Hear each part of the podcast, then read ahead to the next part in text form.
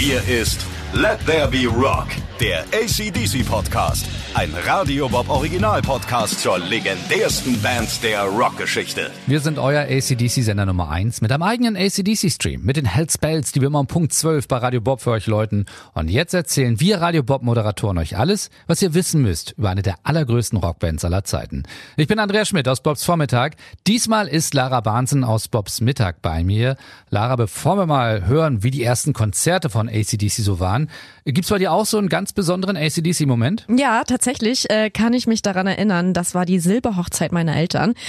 Da war es schon sehr, sehr spät. Meine Eltern hatten schon den ein oder anderen Drink getrunken und äh, dann werden die immer so ein bisschen, ja, tänzerisch begabt Oho. und ja, mein Vater hat dann äh, Thunderstruck angeschmissen und äh, die Anlage auf volle Kanne gedreht und ja, dann haben die beiden da mitten im strömenden Regen, weil das war draußen eine Gartenparty und es hat geregnet, gedonnert und die beiden haben zu ACDC Thunderstruck da draußen getanzt wie die Irren. Also ja.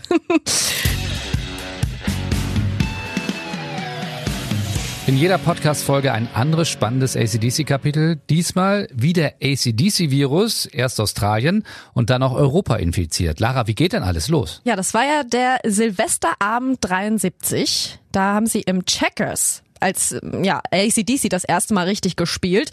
Es war der Rockclub schlechthin in Sydney und da sind irgendwie so alle wichtigen Bands damals aufgetreten. Ja, und da wurden sie gleich für eine ganze Woche gebucht und haben dann so ihre ersten Songs, die sie schon hatten, gespielt. Aber das waren noch nicht viele, deswegen bestand eigentlich das Set mehr so aus Coverversion. Also haben sie zum Beispiel Jumping Jack Flash von äh, den Stones einfach mal so auf zwölf Minuten gedehnt, ausgedehnt. Ja.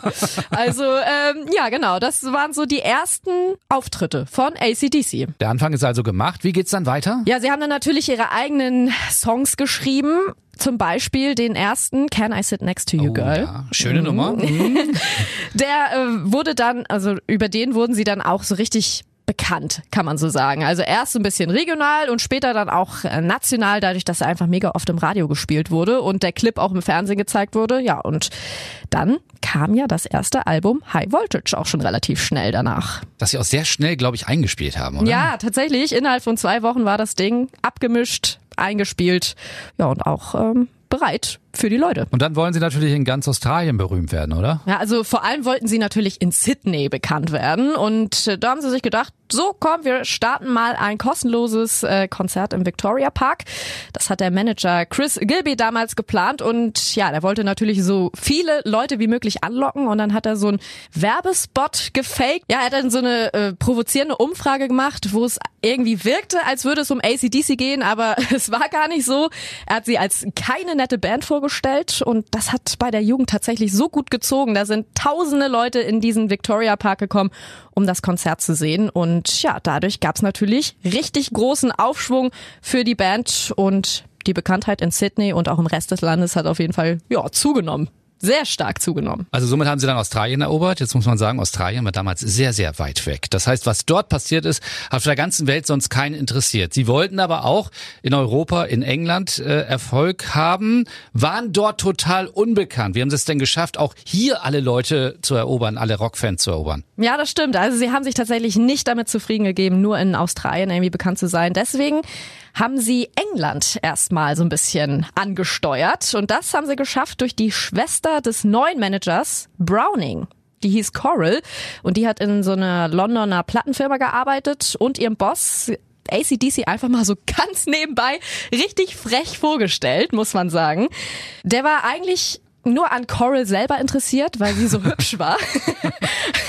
Und das hat sie natürlich schamlos ausgenutzt. Das ist natürlich irgendwie so die Waffen einer Frau einfach mal ausgenutzt, kann Weil man sie sagen. hatte andere Waffe dabei, die, die finde ich schon ziemlich verrückt, Ja, oder? die ist wirklich verrückt. Also sie hatte so einen Koffer dabei in der Besprechung und da war so ein kleiner Filmprojektor drinne und da hatte sie dann so Aufnahmen von einem ACDC-Konzert und die hat sie ihm einfach gezeigt und zack, war der, war der Plattenboss überhaupt gar nicht mehr an Coral interessiert, sondern nur noch an ACDC und wollte die Jungs sofort kennenlernen. Dann hat er also wahrscheinlich ACDC rübergeholt und hat gesagt, alles klar, ich mache euch hier groß, aber die kannte am Anfang ja dort keiner. Wie ist es dann weitergegangen? Nee, genau. Also es war erstmal so ein bisschen verhalten alles, irgendwie keiner hat die so richtig äh, beachtet. Dann haben sie trotzdem gesagt, wir wollen das irgendwie schaffen und wir gehen jetzt einfach in die Clubs. Und dann haben sie die ersten Eintrittsgelder dann so 76 äh, einnehmen können. Das war tatsächlich ein Pfund. Mm. Ja, oder auch mal nur 70 Pence, zum Beispiel bei ihrem Auftritt im Marquis Club.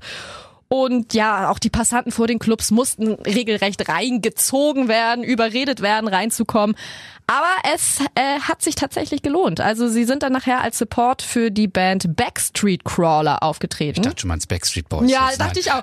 Als ich das gehört habe, habe ich auch erst gedacht, die Backstreet Crawler, hä, was ist da denn los? Aber nein, es waren die Backstreet Crawler. Und die haben sie tatsächlich auch jeden Abend richtig an die Wand gespielt. Also da haben die Leute gemerkt, hey, irgendwie ist das richtig geil, was die Jungs von ACDC da machen.